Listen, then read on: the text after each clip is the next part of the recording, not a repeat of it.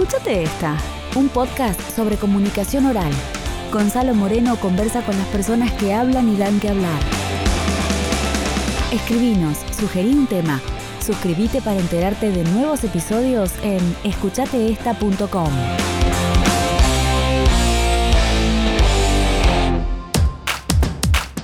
Todos los 6 de enero, el Día de los Reyes Magos, algunos estudios de grabación, productoras y agencias festejan también el Día de Reyes, el de Facundo Reyes, quien desde hace varios años aprovecha el día para enviar una tarjeta, un saludo o un regalo a sus clientes, entre los que se cuentan Jumbo, Nivea Men, Bodegas Norton, Nesquik, La Nación Más, Estela Artois, Pago Mis Cuentas, Kinder, Casancrem, Avantrip y otras docenas de marcas, además de doblajes y voces originales para series y películas de TV, como por ejemplo Mosconi en Super Insectos, Bolívar en Samba o Yarará en Media Luna.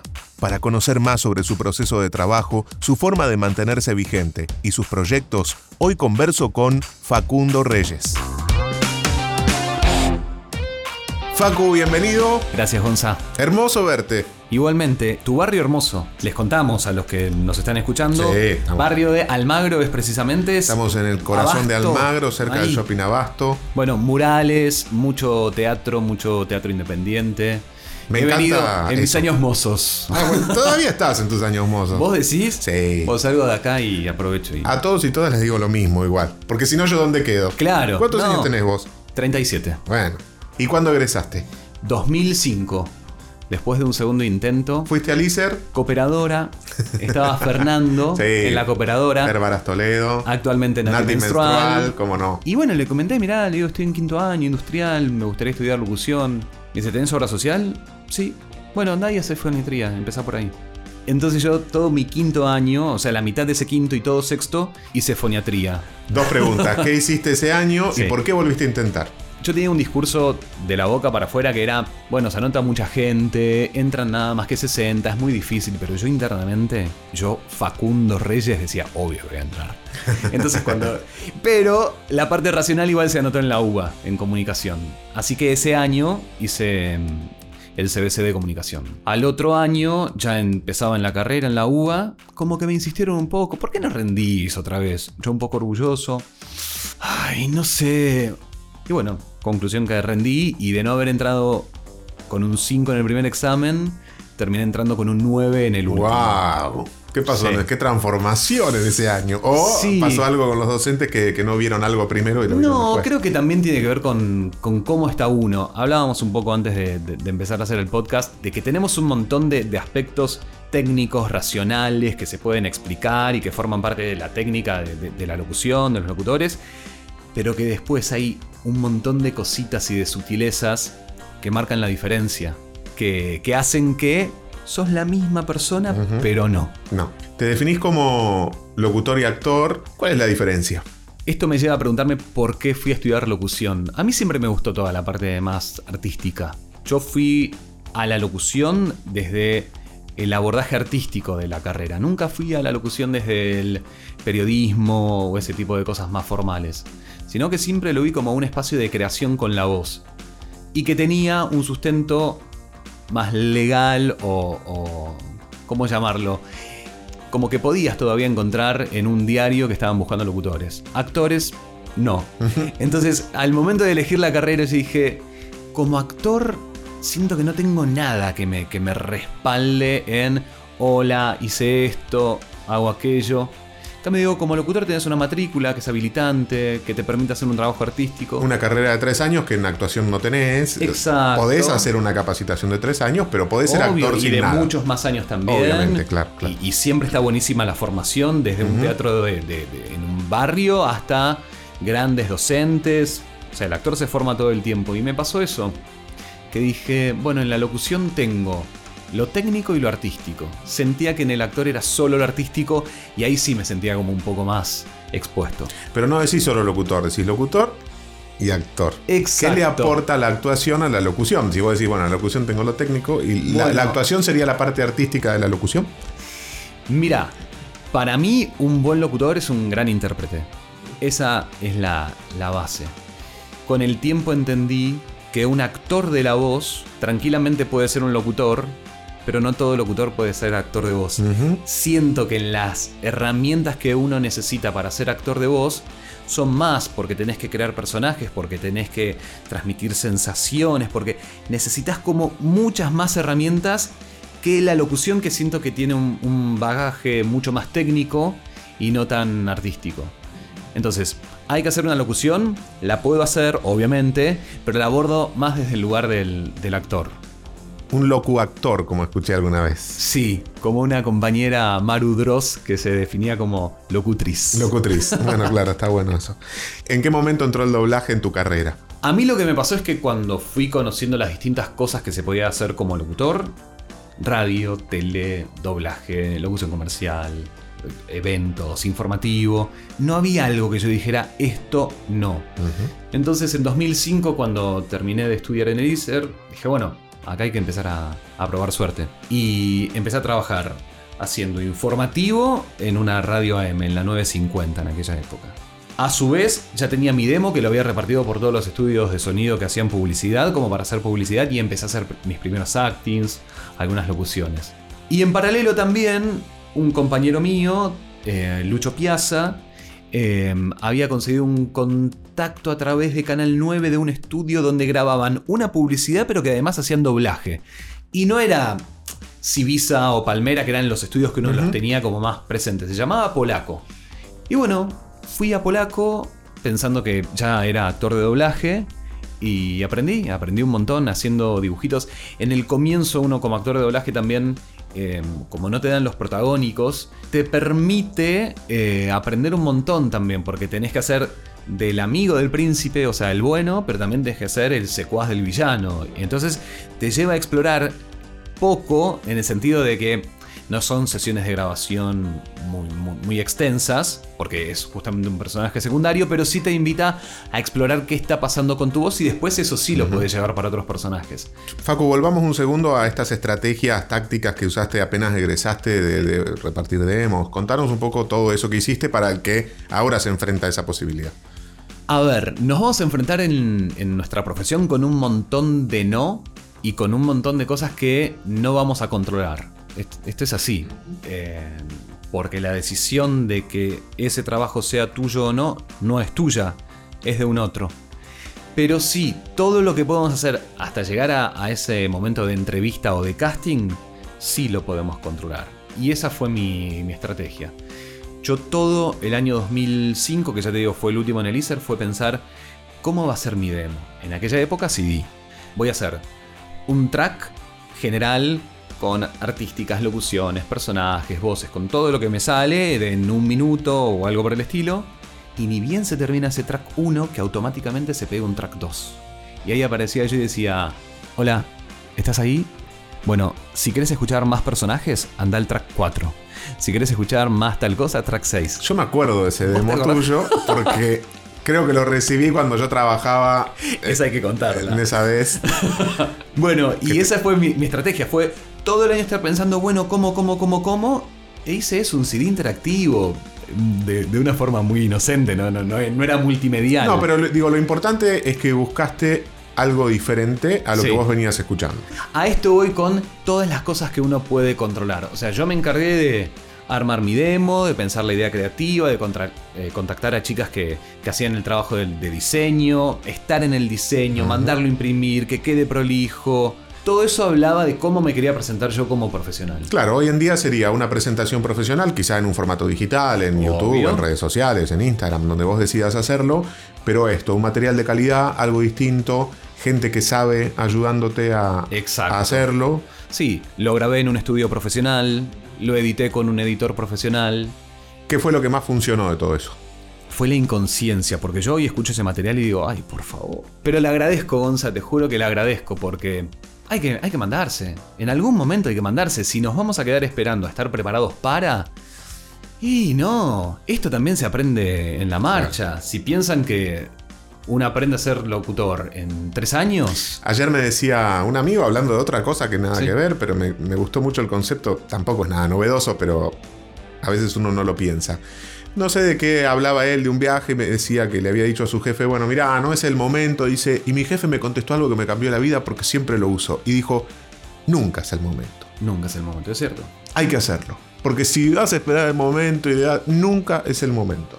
Y yo lo hice. Dije, inclusive me acuerdo que lo había testeado con algunos profes y me habían dicho, che, hay unas cositas que están medio sucias de dicción y yo le dije, no importa porque si esta es mi dicción, yo no puedo presentar tampoco un material que esté perfecto y después me convocan para grabar y está medio... Y en un contexto en el que la dicción no sé si era lo más importante del mundo. Exacto, exacto. Y bueno, lo que me funcionó fue eso, fue que fuese un material llamativo, entonces a los estudios cuando les llegaba les daba más ganas de, de abrir mi CD que quizás otro. Llamar, che, te dejé la semana pasada, ¿te acordás de hacer un tríptico? Ah, sí, bueno, quería saber si lo habías escuchado, sí, no, no tuve tiempo. Al tiempo sí me llamaba a un estudio y grababa un comercial, entonces a ese que no me había llamado le decía, mirá, esto es lo último que hice. Estuve muy presente, muy, muy presente. Y de ahí fuiste armando una red de trabajo que tendrás al día de hoy, me imagino. Sí, conozco, hace 15 años que prácticamente estoy haciendo esto. Y vivo de esto. Y, y lo hice, ya te digo, sin, sin el contacto. Eh, hay mucha fantasía en eso, ¿viste? No tal porque la madre tal cosa, no tal porque... Sí, eh, bueno. Y no, fue fruto de- del esfuerzo. Pero ¿sabes qué pasa, Gonza? Cuando, cuando vos lo pones en... em, solo en esta ecuación de contacto ganó trabajo, vos, vos que no sos el que tiene el contacto, estás resguardado porque decís, claro, yo no tengo ese trabajo porque no tengo el contacto. Ahora, si en la ecuación es esfuerzo igual trabajo, esa ecuación te interpela y te dice, ¿y, y yo? ¿Me estoy esforzando? Obvio, claro, claro. Y no es un lugar en el que Eso no quita que no exista algunos casos donde algún contacto pueda conseguir, pero de esa forma no se arma una carrera, Obvio. no te sostenes en el tiempo y ninguna marca va a gastar lo que gasta en una pauta porque el locutor tenía un contacto con un amigo de la productora. Digo, no Tal sé. cual. Y también es cierto, porque no, no, no lo vamos a negar, que solo con el esfuerzo muchas veces tampoco alcanza. Obvio. Es un, es un camino lleno de frustraciones. Lleno de frustraciones. La parte que no es esfuerzo, ¿qué haces? No hay forma de que yo un laburo lo haga de taquito, en el sentido de, che, Facu, mira, necesitamos que grabes esto en un tono casual. Listo, yo le grabo el tono casual, pero puede ser el tono casual hablando así, puede ser una cosa más susurrada, más, más chiquita. Doy opciones. Yo de esa manera siento que me sigo presentando como pro- profesional diciendo, está bien, vos me pediste esto, pero fíjate todo lo que yo puedo La voy a hacer". laburar, Exacto. la voy a buscar. Y no el piloto automático, que es muy difícil porque hay veces que la presión de tener que entregar determinado material o de estar corriendo con algunas cosas hace que uno vaya a los lugares comunes porque te resuelven. En la exploración, en el buscar, en el dar más, se necesita más tiempo. Más tiempo, que ahora cada vez hay menos. Tal cual. Tal cual. Después de eso, digo, grabaste, Sí. esa agencia productora, agencia, lo que sea que te haya contratado, Sí. eh, quedó conforme, pasó. ¿Qué, viene después en esa relación? Y después es eso, es el seguir presente. Más que nada, ser también muy sincero a la hora de, de, de- de laburar. De mira, esto es lo que hago, seguir formándose. Yo cuando terminé de estudiar locución en 2005, automáticamente empecé a estudiar teatro. Hice como 5 o 6 años de teatro. eh, estudié canto. Y, y quiero seguir aprendiendo. Facu, te pedí que elijas un audio Sí. de tu pasado y elegiste este audio de Fanta. Vamos a escuchar. Fanta puso todo el sabor y la diversión. Arcor puso la magia para transformarlos en helado.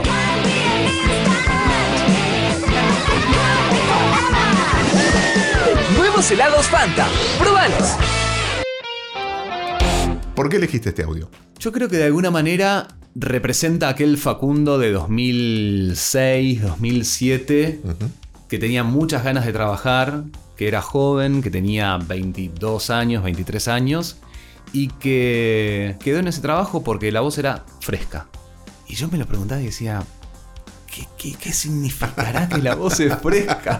No lo sé, pero suena Bueno, bien. Como una Fanta con hielo. Claro, y me abrió muchas puertas ser la voz de, de Fanta durante como cinco años, porque justo era una campaña donde había unas animaciones muy particulares, era una campaña mundial, entonces ese comercial lo grabé en La Pirada, por haberlo grabado ese comercial, después Fanta hizo otro en otra productora, fui a esa otra productora, Claro. y ahí la red de contactos, esta de la que hablábamos antes, se fue ampliando. Escuché mucho eso de, de varios locutores y locutoras de contar, bueno, tuve como un comercial, eh, Adolfo Stambulski me contó de Banelco, Silvina Lamorte me contó de, de Nutrilón, donde bueno, eso salió al aire y a partir de eso eh, muchos empezaron a, a pedir mi voz, ¿no? Queremos Claro. escuchar eso mismo, pero para eso me imagino que tiene que ser una propuesta que resalte entre lo que ya hay, ¿no? Algo novedoso. Sí, sí, algo que evidentemente llame la atención. Yo no, no sé cuántas veces pidieron específicamente por mi voz, pero sí creo que también en función de que tu voz se empieza a escuchar en radio, en televisión, en distintos medios, hace que se vaya metiendo un Claro. poco en, en la mente de creativos, de clientes, del público en general. Entonces que después cuando escuchan un trabajo tuyo, hay algo cercano que les, Esto puede funcionar, esto es perfectamente escuchable en una Exacto. publicidad, ah, esto Exacto. vende. Sí. ¿Qué es lo que más te gusta hacer? Como locutor, las voces originales, los proyectos de voz original, que para los que nos escuchan y no, no saben bien de qué se trata, una cosa es hacer un trabajo de doblaje, que es que hubo un actor que interpretó algo y nosotros después lo llevamos a otro idioma, pero conservando esa interpretación, las pausas, el ritmo, todo que ya hizo el actor original. Y otra es cuando a vos te dan el guion de cero y tenés que crear la personalidad de ese personaje y te muestran una imagen y tenés que crear cómo se ríe, si se ríe, eh, qué características tiene y eso es un parque de diversiones que, que me encanta. Y la locución me encanta, soy un apasionado de, de mi laburo. Últimamente estoy disfrutando mucho también de, de todo lo que tiene que ver con la jardinería. no se va a reír, pero no, está buenísimo, claro. lo que me pasa también es que justamente como soy tan apasionado de mi laburo, si pongo la radio, escucho a colegas, veo caras, Claro. escucho la tanda y me doy cuenta si que No podés desconectar de ese mundo. Pones la tele, te pasa lo mismo. A mí me pasa con el doblaje. doblada. Me pasa con el doblaje. Exacto, entonces sacándole las hojas muertas a una planta, no pienso en nada, absolutamente en nada. Entonces es un momento de, de mucho placer. ¿Qué es lo, que, lo más habitual que, que escuchas en un estudio de grabación? Las marcaciones más habituales. Bueno, el típico de que no suene como locutor. Pero me parece que todavía en el, hay como cierto prejuicio con respecto a eso. ¿no? Sí, creo que el prejuicio está armado desde la realidad, que yo también escucho demos de, de- de chicos recién Claro. graduados y que siguen. Que todavía. Claro, que está como esa colocación. Es loco, ¿no? Porque es un estilo que no se usa hace como 30 años, pero en el inconsciente colectivo que lo traigo nuevamente, el locutor te habla así. ¿Cómo estás, Gonzalo? Buenas tardes. ¿Qué es lo que haces cuando te encontrás con un texto? Yo soy muy de las imágenes. Necesito, si tengo que hacer un comercial para Coca-Cola y me imagino la botella de Coca-Cola. Es, me es inevitable tener que recurrir a las imágenes para encontrarle el ritmo, la forma. Que si, no sé, el texto habla de una madre, que yo me imagino una madre. Es como que consciente y un poco inconscientemente yo le doy play a una película donde me imagino el momento donde la cámara se cierra en la mirada de la madre. y Claro. todo eso a mí me va dando, no sé, un- un sustento para entender lo que estoy contando, si no estoy leyendo. Sensaciones que te permiten sostener la Exacto, voz. ¿no? Después. Exacto. Que si no es jugando a ser emotivo, jugando a ser copado, jugando a ser lo que sea. Haces muchas cosas distintas. Es el mejor halago que me puedes decir. Es que, es que haces, muchas, haces muchas cosas distintas, construcciones de acentos, eh, tenés como un consumo de, de medios fuerte para nutrirte de todo eso. Porque tenés que conocerlo, digo, si no lo escuchaste alguna vez es difícil traerlo. Sí, por un lado el, el- el neutro lo tengo incorporado por el doblaje y porque también está en nosotros, porque desde que vemos dibujitos hablan en neutro. Grabar en neutro me ha permitido hacer un montón de laburos para afuera y que está, está buenísimo, más allá de- del doblaje también. En- y después, no sé, lo, lo que decías de los acentos me, me lo quedé pensando porque me, me divierte mucho a la hora de crear algún personaje decir, bueno, y si lo hacemos medio o medio árabe o medio ruso, o medio italiano, medio portugués o no sé. Bueno, pero a mí me pasa por lo menos de Sí. que digo, ah, la, la hacemos medio italiano, medio portugués. Si no lo tengo medio practicado, si no estuve observando cómo se construye ese acento, Sí. no me surge fácilmente. A vos sí te surge eso así espontáneamente, decir un italiano, es esto. Y sí, y soy, soy muy fan de la fonética también. Ah, bueno. Entonces, y me parece que esa es una herramienta que está buenísima que todos los locutores la, la incorporen porque nosotros reproducimos fonemas. Entonces tenemos que saber que no es lo mismo un s que un z. Por ejemplo, un sh que un z. Saber hacer bien el fonema habla de una persona que sabe escuchar. Y esta profesión, se lo escuché decir a, a Sebastián Yapur, que creo que lo repetía de alguien que, que se lo dijo en su momento, Yo se lo escuché a Seba también. es una profesión de oídos más que de garganta. Y eso siempre lo tengo en cuenta. Cuando, cuando siento que estoy entrando en una donde digo, ay, ¿qué estoy haciendo? Digo, ¿qué pará? ¿Qué estás contando? ¿Qué estás contando? ¿Qué querés decir? Y no entrar en esa maraña de, bueno, ahí lo voy a hacer más desde acá. me-". Hay una búsqueda lúdica y que está buenísima, pero que es, es mucho más interesante prestar atención. Conectarte más con la historia. Con... Exacto, exacto.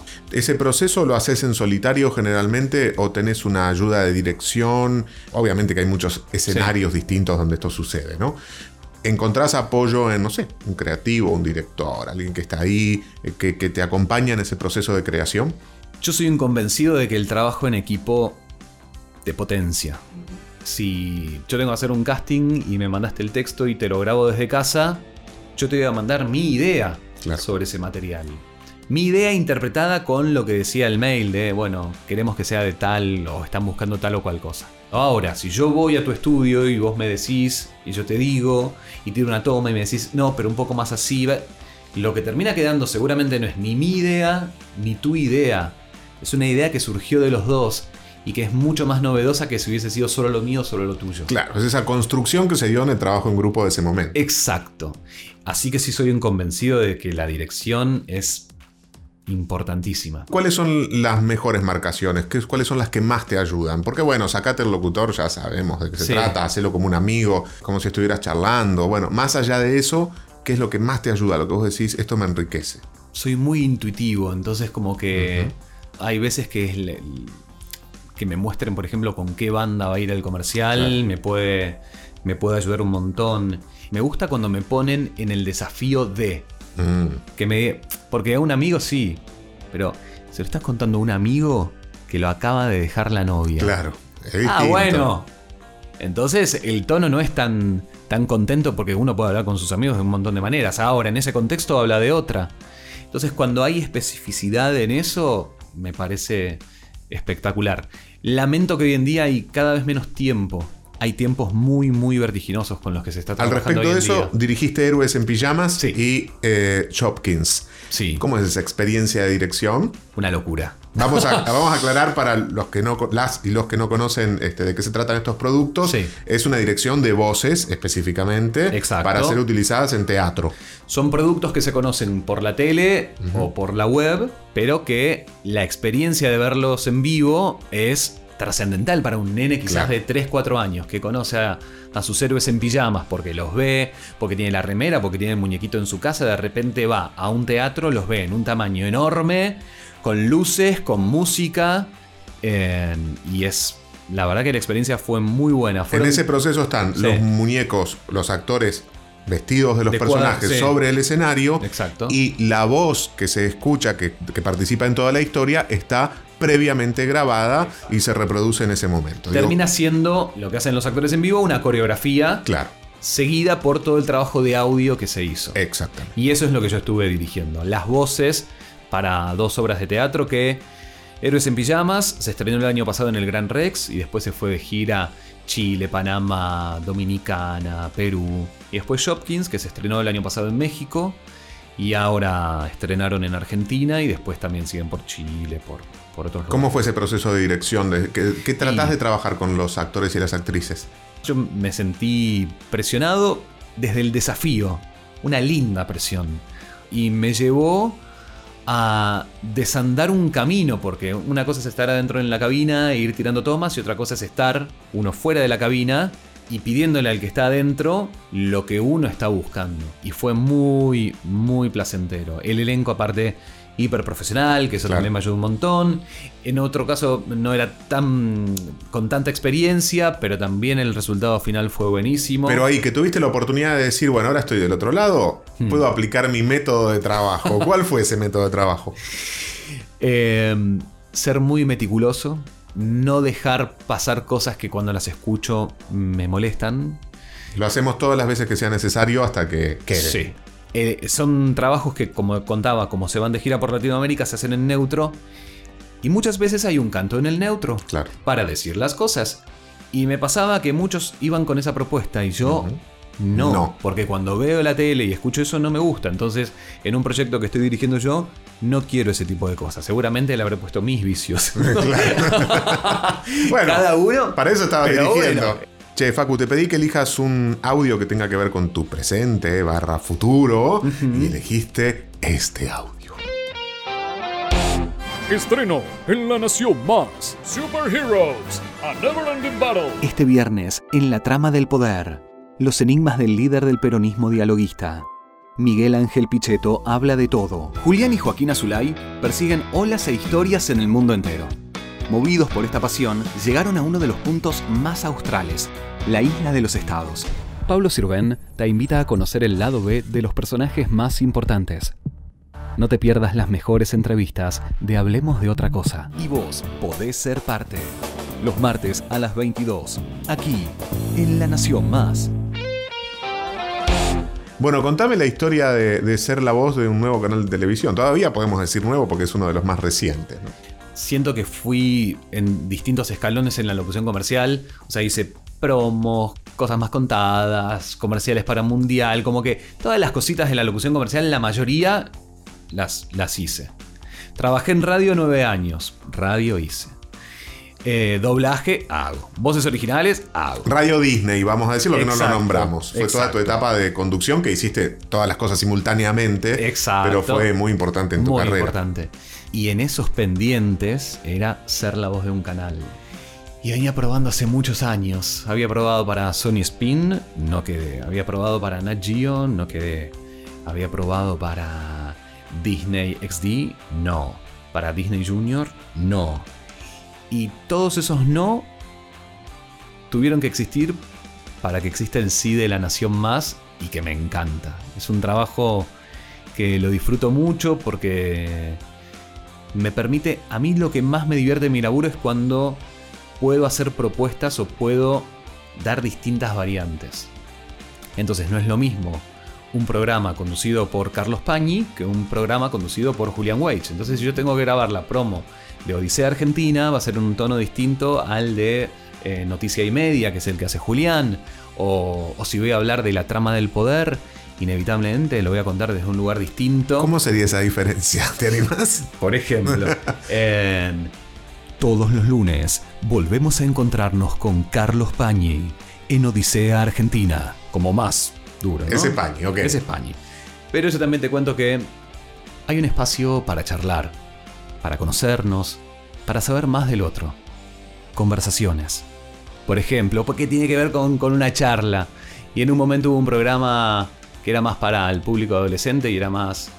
Llega muy liebre a la nación más. Está buenísimo porque estás haciendo un Facu Reyes sin irte al Facu Reyes muy arriba, ¿no? Exacto. Manteniendo esa cosa de. ¿Qué te de marcaron cuando fuiste a La Nación? ¿Te, te dijeron, eh, estamos buscando este estilo en particular? A mí me gusta mucho conocer esos procesos Sí. de la creación. Era no locutor. No locutor, no locutor. Entonces era todo, bueno. Difícil porque encima un canal vinculado con la información. Bueno, pero la estética no era dura. Claro. Eh, siempre se habló de una señal de, de lifestyle. Es decir, no solamente noticias. Claro.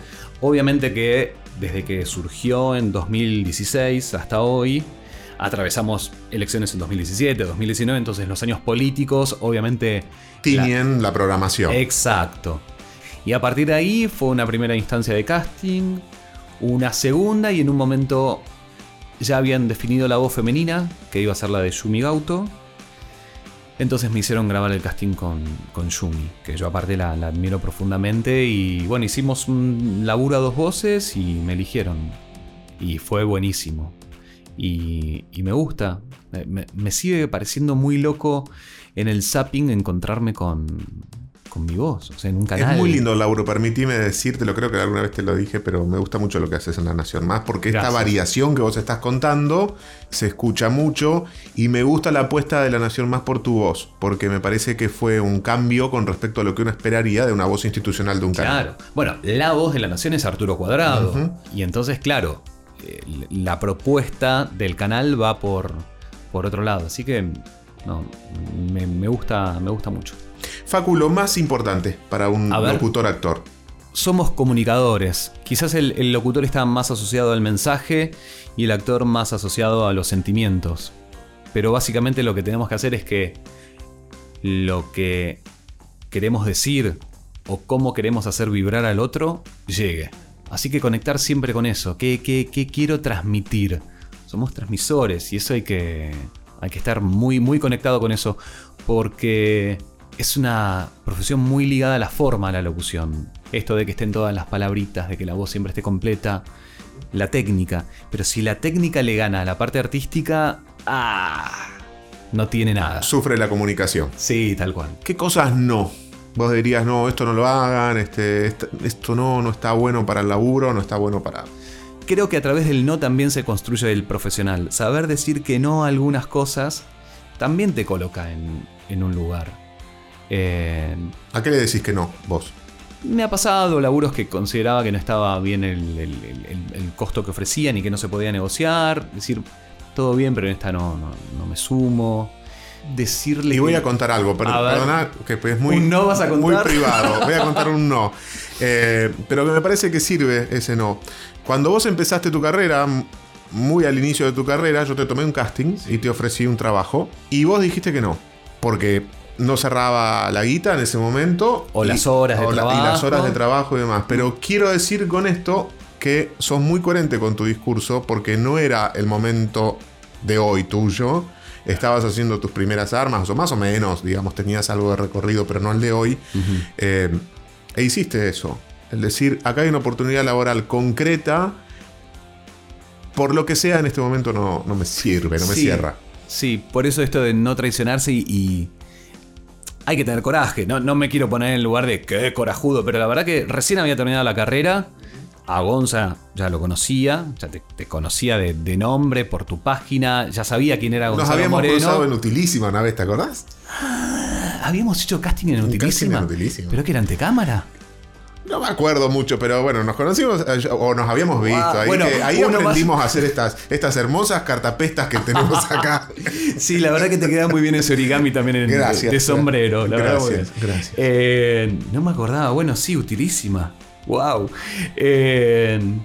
y bueno, terminas de estudiar, te ofrecen un laburo. Uno que dice, sí, no importa ni cuánto, ni cómo, ni dónde. Y yo decía, pero si yo aga- agarro ese laburo, no puedo ir a dar ningún casting de radio. Claro. Porque era, era un horario medio de oficina. Era un horario fijo, sí, que eran que seis horas de trabajo. Claro, creo. y yo digo, pero si yo estuve todo un año armando mi demo para repartirlo, para, para darme a conocer, si me encierro en este lugar no voy a poder hacer eso. No, no, fue una decisión valiente y una buena decisión. Sí, yo creo que sí, que me hubiese gustado laburar con vos, pero que... Pero estuvo todo re bien, digo, no fue tampoco una, una cuestión traumática de ah, dijo no, que porque no. vos fuiste también muy generoso y me, me Vos lo entendiste. manejaste, lo manejaste muy bien. en el digo. momento. No, no. Siempre te odié después de eso, pero. ¿Qué es ese muñeco que tenés ahí, Gonzalo? ¿Qué dice Facu Reyes? ¿Por qué tiene pinche? Está clavado un poco acá. En la pata, en la garganta. Ahí te, te- te tenía que clavar la No. garganta. Hablando de las venganzas y de esas cosas, eh, nosotros tenemos un sponsor que es la Sociedad Internacional de Fonoaudiólogos. Ay, los conozco. ¿Los conoces? Es gente un poco Insoportable. exigente. Perdón, vamos. perdón, no quiero hablar así mal de un sponsor. No, por Perdón, favor. Perdón, perdón. Todo lo que- contrario. Que, que, bueno, decí que ya hicieron lo que te van a pedir porque ¿Cómo se llaman? Sifón, Sifón. la Sifón, Sociedad Internacional de Fonoaudiólogos o Fonoaudiología, porque hay hombres y mujeres ahí adentro. Ah, ¿no había una HP al final? HDP, Ah, eso. la Sociedad Internacional de Fonoaudiólogos, hijos Ah, de puta. ah. Pero este, Adolfo Stambulski me retó por las malas palabras Vipialo. y dije, lo voy a Lo vipié en uno. Así que la Sociedad Internacional, la Sifón HDP, que son la Sociedad Internacional de Fonoaudiólogos, hijos de puta, eh, nos mandan algunas cosas siempre para los invitados Sí.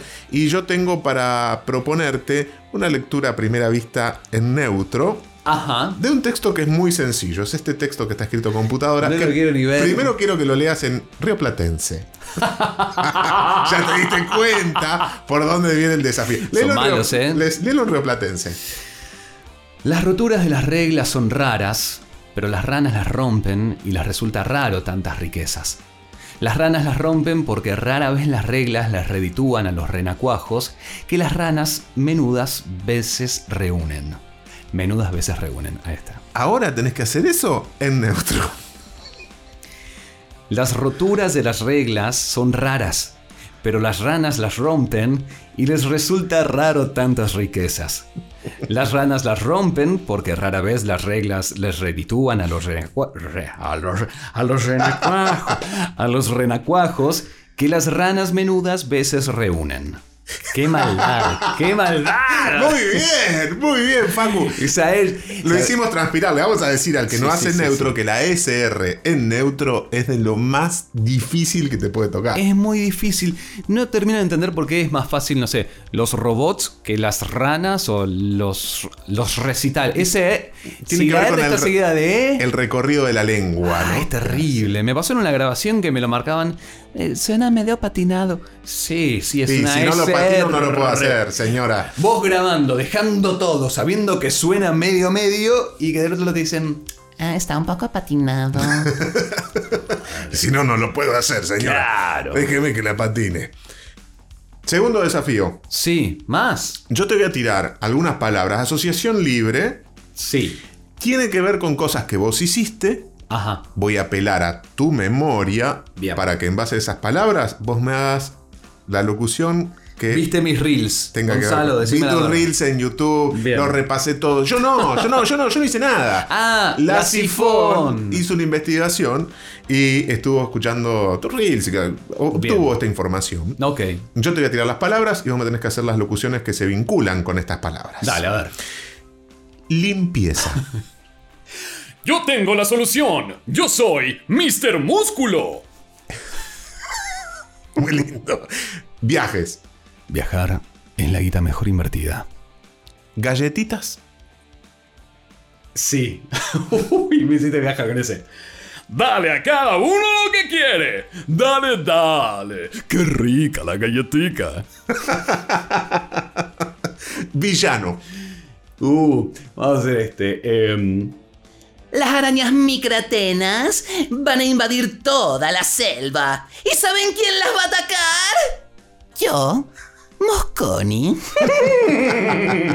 Contextualicemos a Mosconi un poco. ¿De dónde viene? pobre Mosconi es un, un mosquito que no puede volar más y por eso lo sacaron de los super insectos y se convirtió en villano. Agua. Bonacqua. El agua de las ideas. Atención a esta porque es un poco tramposa. Beso. Beso. Eh, Higiene.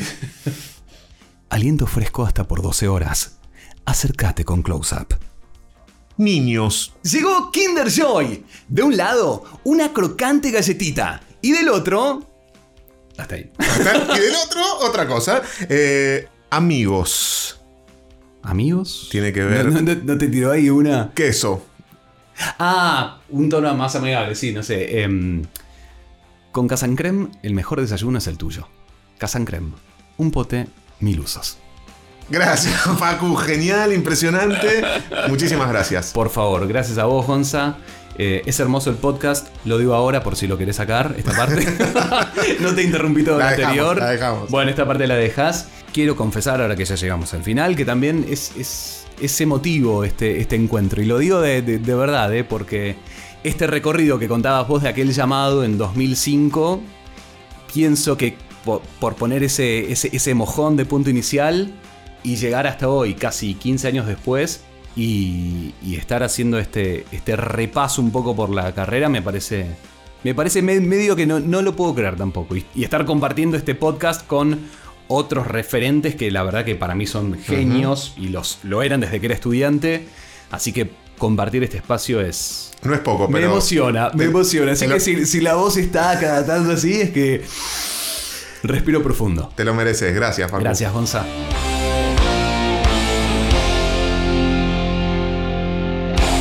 Podés contactar a Facundo o seguirlo en Instagram y Facebook con su usuario FacuFReyes. Escúchate esta, un podcast sobre comunicación oral.